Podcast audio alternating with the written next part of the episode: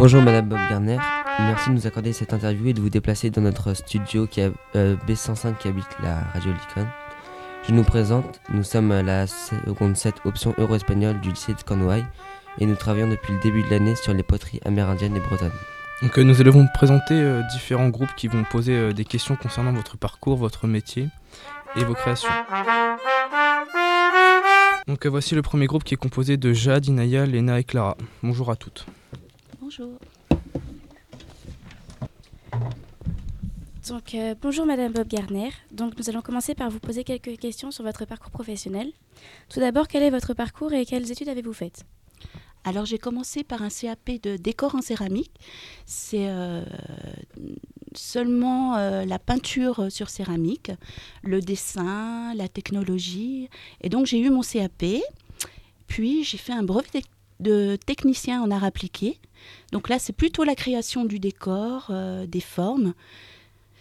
Et puis après j'ai fait un brevet de technicien euh, supérieur en stylisme de mode. Et donc après, je me suis installée en tant que potière, euh, en, tant que décoratrice euh, à Ponscorf, euh, en Bretagne. Comment avez-vous eu l'idée de vous lancer dans la céramique? Et qu'est-ce qui vous a donné envie de faire ce métier? Alors j'ai toujours aimé le dessin, déjà au collège en fait. Euh, donc j'avais de bons résultats en, dessin. Et donc euh, il y a une école qui était, moi je suis née dans l'Est, à côté de Dijon, et il y a une école qui, qui est juste à côté de chez moi. Et donc euh, après mon brevet, euh, je suis allée dans cette école qui est un lycée professionnel de céramique où on peut passer le CAP, euh, le brevet de technicien en céramique. Tout tourne autour de la céramique, aussi bien la décoration, le, modelage, le, le tournage. Voilà, donc c'est là où j'ai fait mon CAP et mon brevet de technicien en, en art appliqué. Euh, Donc à notre âge, vous étiez déjà passionné par les arts plastiques, c'est ça? Voilà, tout à fait. Moi, j'ai toujours aimé, euh, j'ai toujours aimé faire du dessin. Et quand j'ai découvert la céramique, j'ai vraiment euh, vu que là, euh, c'était, c'était mon domaine. Même si j'ai fait un BTS en stylisme de mode, je me suis vite rendu compte qu'en fait, c'était la céramique qui me plaisait le plus. Merci Jeanne, Inaya, Léna et Clara. Merci. Le groupe suivant s'est intéressé au métier de céramiste. Nos intervieweuses s'installent autour de la table.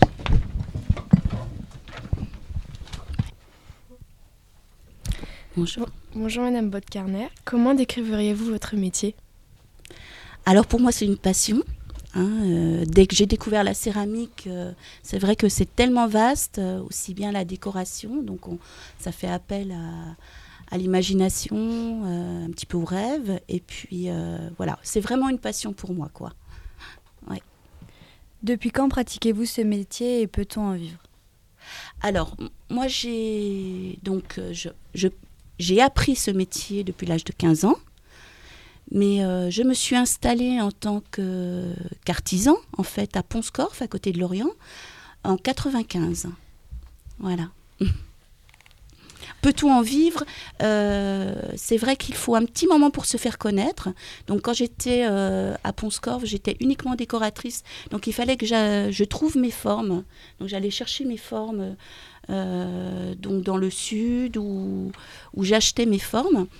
Et euh, c'était un petit peu frustrant d'ailleurs. Et j'ai vite vu que qu'en fait, il fallait que je fasse mes formes moi-même. Voilà. Alors, qu'aimez-vous dans votre travail?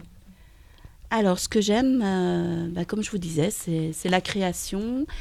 Euh, ce que j'ai apprécié dès que je me suis installée, en fait, euh, c'est que j'aimais beaucoup travailler sur commande. Donc, c'est vraiment par rapport à ce que voulaient les gens. Je faisais beaucoup de plaques de numéros de maison. Donc, en fait, les numéros de maison, les gens me donnaient un thème. Je réalisais un petit croquis, souvent devant eux. Et donc, ça leur faisait des pièces uniques à chaque fois. Voilà, et le, bah, le la relation avec euh, les gens me plaît beaucoup. Bon, la création. Et puis aussi, euh, donner mon savoir. Ça, j'aime beaucoup aussi. euh, montrer aux enfants et aux adultes, perpétuer en fait la tradition. Voilà. Donc vous nous avez dit que vous étiez passionné par les arts plastiques. En plus du sens artistique, quelles compétences sont requises pour exercer votre métier? Alors, il y a beaucoup de techniques, en fait. Je n'ai jamais cessé en fait de me, former. Donc j'ai commencé par la décoration, après j'ai continué par le tournage, donc euh, vraiment réaliser la forme.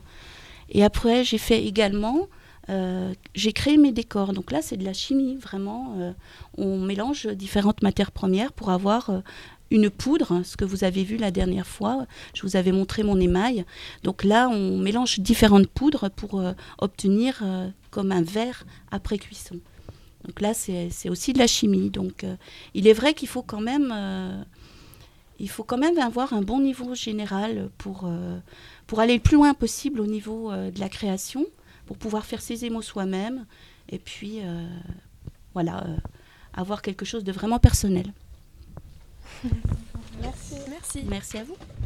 Nous remercions Méloé, Cassandra, Juliette et Léane qui nous ont permis d'en savoir un peu plus sur ce métier, que ce soit au niveau de la formation ou des qualités requises pour l'exercer. Maintenant, nous allons entrer dans le vif du sujet et découvrir comment Madame Bob Gartner travaille lorsqu'elle crée ses œuvres. Bonjour madame. Bonjour. Euh, Travaillez-vous seul ou avec quelqu'un? Alors, en général, je travaille seule, mais comme je vous disais, en fait, euh, j'aime beaucoup euh, donner mon savoir. Donc, mon ancienne école m'envoyait beaucoup de, de stagiaires. C'est-à-dire que quand on passe un CAP ou un brevet de technicien euh, ou même un BMA, euh, on a besoin d'aller travailler chez, chez, des, chez des céramistes pour voir un petit peu le métier. Et donc, en général, j'avais deux à trois euh, stagiaires dans l'année. Merci. Voilà. Euh, dans quelles conditions travaillez-vous? Plutôt en musique ou dans le silence? Alors ça dépend de ce que je fais. Euh, quand je suis dans la création, en général, euh, euh, j'aime bien travailler euh, dans le silence. Mais quand je fais quelque chose de répétitif, euh, je travaille en musique ou avec. J'aime bien écouter France Culture ou des émissions, voilà, de ce type. Quand ce sont des choses, euh, voilà, quand je décore euh, des choses en série, par exemple, voilà. D'accord. Et donc votre journée de travail, comment l'organisez-vous? Alors, quand j'étais à Ponscorf, quand j'étais donc artisan, j'arrivais vers 10h le matin euh, pour ouvrir mon atelier. Euh, donc en fait, je recevais les gens en même temps. Donc euh, c'était vraiment aléatoire, suivant les clients qui avaient à, à venir. Souvent, j'avais pas assez de la journée pour faire mes commandes. Donc souvent, je travaillais très tard le soir, en fait. Quand mon atelier était fermé, du, coup, le soir, je faisais mes commandes. Euh, Est-ce que vous travaillez avec d'autres artistes? Oui, j'ai travaillé euh, donc avec une artiste euh, qui enseigne aux Beaux-Arts de, Nantes. Mais c'est vraiment exceptionnel, quoi. C'est vraiment du... C'est comme si c'était une cliente, quoi. Je réalise en fait ce qu'elle me, me propose, ce qu'elle elle a, a créé, en fait. Voilà. Quand elle a besoin de, de soutien technique, en fait. Merci à Aurélia, Romane, Julia et Flavie. Après avoir découvert l'atelier, le groupe suivant s'est par- plus particulièrement intéressé aux œuvres créées. Comment prennent-elles vie? C'est ce que Inès, Flora, Fa- Flavie et Aurélie ont cherché à découvrir. Bonjour madame. Bonjour. en fait, nous aimerions savoir euh, laquelle de vos œuvres euh, vous tient le plus à cœur? Alors c'est une question assez difficile parce que c'est souvent des relations avec mes clients en fait. Euh, euh, c'est vrai que j'avais un exemple qui me tenait à cœur. J'ai travaillé avec une école euh, avec des enfants de CM1 où j'ai créé, ils ont créé une petite fresque avec leur maîtresse et donc j'ai réalisé avec eux une petite fresque pour leur école. Voilà, c'est euh, c'est agréable de travailler avec les enfants. Sinon, c'est vrai que hum, quand j'étais à Ponscorf, les gens me demandaient souvent de réaliser euh, si j'avais les fleurs de, de chez Henriot, les fleurs de, de Quimper. Et moi, je suis pas, euh, je, je copie pas en fait, donc je crée, euh, je crée moi-même mes décors. Et donc, à force d'entendre ça, j'ai créé mon décor euh, qui s'appelle les fleurs du Scorf. Euh, donc euh, voilà, c'est un décor que je fais sur différents, différentes formes, que j'adapte un petit peu sur toute forme, des vases, des assiettes, toutes sortes de formes. Voilà. Que deviennent vos œuvres qui sont créées? Alors, quand j'étais à Ponscorf, j'étais donc installée. Donc, les gens venaient dans mon atelier pour acheter mes formes, voilà, mes pièces, voilà. Sinon, quand il est possible que je travaille par thème aussi, donc j'ai travaillé dernièrement sur des sculptures que je peux exposer, que je peux vendre, que je peux vendre dans une salle d'exposition, par exemple ou voilà, sur des marchés, sur des salons. Vous savez, tout l'été en Bretagne, on a souvent des marchés de potiers ou des marchés d'artisans. Donc là, moi, je me déplaçais sur les marchés. Voilà. Et euh, la plupart du temps, que représentent vos œuvres ou euh, quelles sont leurs significations? Alors, euh, bah, comme je travaille beaucoup sur commande, donc c'est souvent, souvent ce que me demandent les gens et moi, je crée selon ma sensibilité en fait. Et sinon, il est vrai qu'au niveau des sculptures, je travaille beaucoup sur, sur, les coquillages, le sable, la pierre. Voilà. Toujours avec un décor en général. Souvent les oiseaux ou les fleurs euh, en décor. Voilà. Et où trouvez-vous toutes vos idées pour vos créations? Alors mes idées, c'est je, je regarde beaucoup de d'images, ça peut être n'importe quelle image, ça peut être euh, dans, dans les livres d'art, mais ça peut être aussi dans les livres, euh, dans des revues comme Géo. Dans... Je cherche un petit peu euh, à styliser un petit peu les oiseaux, les fleurs, à me les approprier. Et j'aime beaucoup, en fait, travailler la gestuelle. Donc, je, je, trouve dans un geste, dans un coup de pinceau, on a, on a quelque chose d'assez sensible. Donc, je stylise et voilà, j'ai beaucoup de, sources d'inspiration, euh, peu, importe, euh, voilà. Ça, dépend en fait du moment et de la commande. Mhm. Et euh, en ce qui concerne la fabrication de vos poteries, comment se déroule la commande d'un objet? Y a-t-il un cahier des charges précis ou, le client vous donne une carte blanche? Alors c'est toujours par rapport euh, en général, les gens me donnent pas forcément carte blanche, hein. ils ont une, idée bien précise. C'est pour ça qu'ils viennent me voir, parce que sinon ils achèteraient dans le commerce normal. Hein. Ils viennent me voir souvent parce que justement ils vont avoir une pièce unique. Donc euh, moi, ma limite, c'est euh, la technique, la grosseur de mon four, ou, mais aussi bah, le budget qu'ils me, me donnent en fait. Et donc moi, je leur fais plus, plusieurs propositions. et voilà, ils choisissent leur croquis en général. Euh, combien de temps vous passez sur une, euh, pièce euh, environ? Alors là, ça dépend vraiment du décor, quoi. comment dire Donc moi, je calcule souvent mes prix par rapport au temps que je passe. donc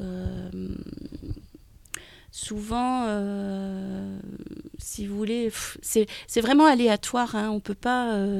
on a des choses très très précises, comme des détails, des cernés des choses, euh, si on veut faire des choses très réalistes, ça peut prendre vraiment beaucoup de temps. Et quand je décore par exemple les fleurs du scorf que j'ai euh, souvent l'habitude de faire, mon décor que j'ai l'habitude de faire, ça peut être en 5 minutes euh, pour un vase par exemple. Mais ça c'est que le décor, mais il y a toute la préparation de l'émail avant. C'est-à-dire on trempe l'émail, on doit enlever toutes les petites gouttes que l'on a fait pendant qu'on a trempé. Voilà, il y a la préparation du four, euh, il y a la cuisson. Euh, voilà, il y a beaucoup de choses qui interviennent en fait. Au niveau du temps, c'est vraiment, c'est vraiment par rapport au décor en fait. À la difficulté du décor, qu'on saura à peu près le temps qu'on passe. quoi. C'est l'habitude qui me le dira en fait. Quels sont vos matériaux de prédilection? Alors en céramique, on a plusieurs terres. donc il y a la porcelaine, la faïence, le grès. Euh, en général, euh, au départ, je travaillais beaucoup euh, sur faïence.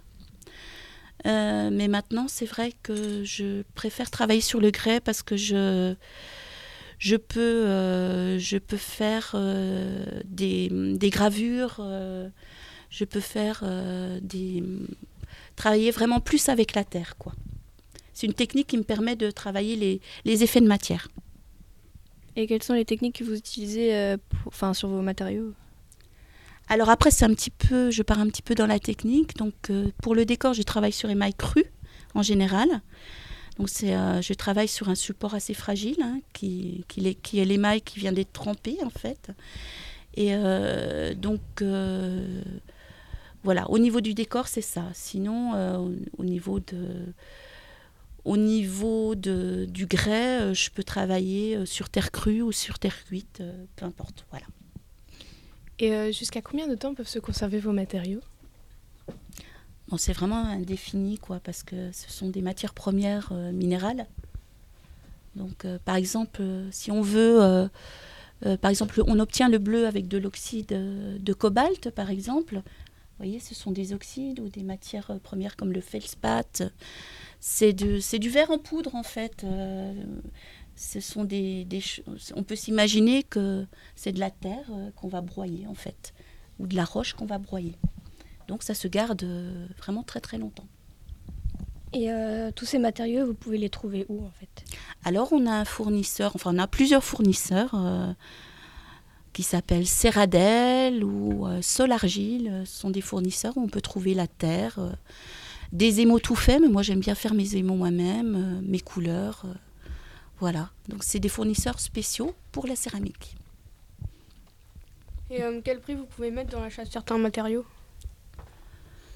Vous voyez, par exemple, le cobalt, c'est très très cher, quoi. hein. Euh, Donc, euh, on va en acheter. euh, en fait, quand on crée notre entreprise, on va en acheter une bonne quantité pour que ça nous coûte moins cher. En fait, on achète en gros.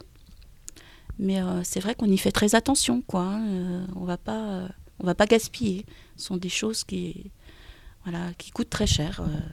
Après, chaque matériau, oui, on peut utiliser de l'or aussi. voilà, c'est. Après, bon, bien sûr, on peut acheter, euh, si on a une commande spéciale, on peut acheter spécifiquement pour cette commande. Euh, et on inclura le prix du, du, du métal précieux euh, dans, la, dans le prix euh, total, quoi, en fait. hein. Voilà. Et donc vous nous avez dit que vous définissez le prix de vos œuvres avec le temps donc, sur lequel vous y passez oui. et les matériaux. Mais est-ce qu'il y a autre chose Euh, ben, en fait, euh, ça dépend si c'est un décor créé ou un, décor que je fais habituellement dans mon, atelier. Quoi, hein. si, euh, si je dois faire une maquette, je prendrai aussi le temps de la maquette. Voilà, c'est, sinon, il a pas. Ça sera par rapport au prix des matières premières, par rapport à la création, par rapport. voilà. En général, je travaille souvent, oui, autant que je passe sur la pièce. Voilà, pour les pièces usuelles. euh. Bon, après, pour les pièces artistiques, tout dépend. euh, voilà, le temps de création, souvent. Voilà. D'accord, merci. Merci. Merci. Merci à vous. Merci. Et pour clôturer cette interview, Axel, Gendra et Nora et Marion vont nous présenter vont présenter les projets actuels et futurs de notre invité. Bonjour madame.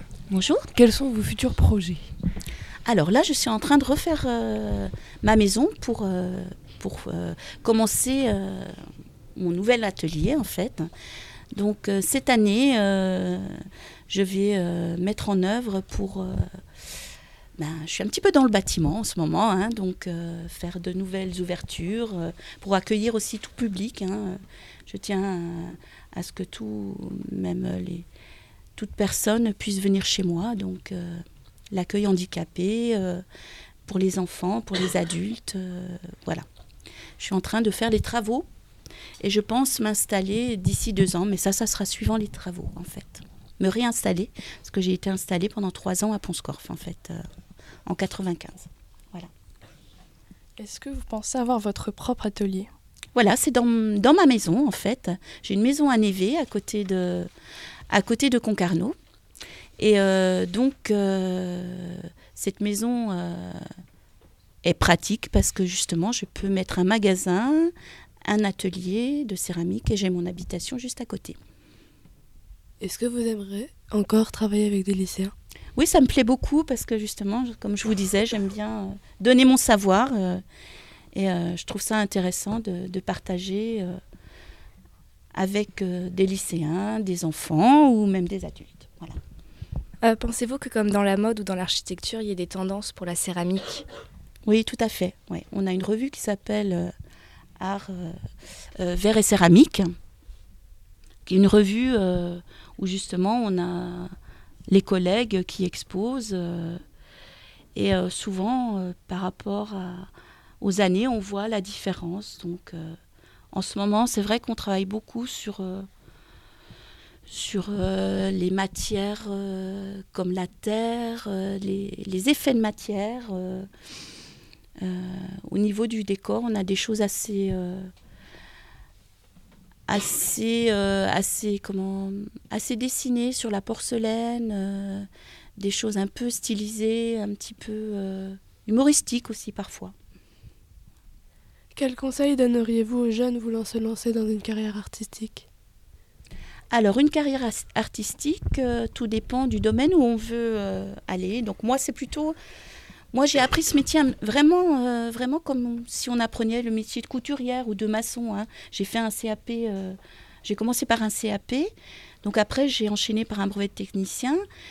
Et après, j'ai hésité, j'ai failli aller aux beaux-arts, mais j'ai préféré faire un, BTS. Mais après, c'est vraiment, c'est vraiment donc si, si, les gens, si les enfants veulent euh, faire un métier euh, artistique, soit ils vont se diriger vers les beaux-arts, donc après le bac, soit ils vont se diriger vers euh, vraiment les écoles d'art appliqué, donc ou carrément un CAP, un brevet de technicien, ce sont des, des bacs technologiques en fait. Et est-ce que vous conseilleriez la même chose à une élève voudra se devenir plasticienne? Alors plasticienne, c'est vraiment euh, euh, donc euh, moi je, conseille d'aller plus aux beaux arts pour être plasticienne quoi. après, dans le métier de céramiste, on travaille beaucoup le dessin également. Hein. c'est un métier aussi artistique, mais c'est vrai que c'est très technique hein, aussi. Donc il y a les deux quoi. Hein. Voilà. Merci. Merci à vous. Avant de nous quitter, je laisse la place à Baptiste et Elias qui vont s'installer. Euh, eh bien voilà, notre interview est terminée. Nous vous remercions d'avoir pris de votre temps pour être venu à notre lycée à plusieurs reprises. Merci aussi de nous avoir montré votre métier et exposé quelques-unes de, de vos œuvres euh, dans le lycée. Donc euh, cette interview s'inscrit dans un projet de création de panneaux bilingues sur la céramique bretonne et amérindienne et d'une céramique spécialement réalisée pour l'occasion par Madame Delphine Bob, Bob Garner. Merci.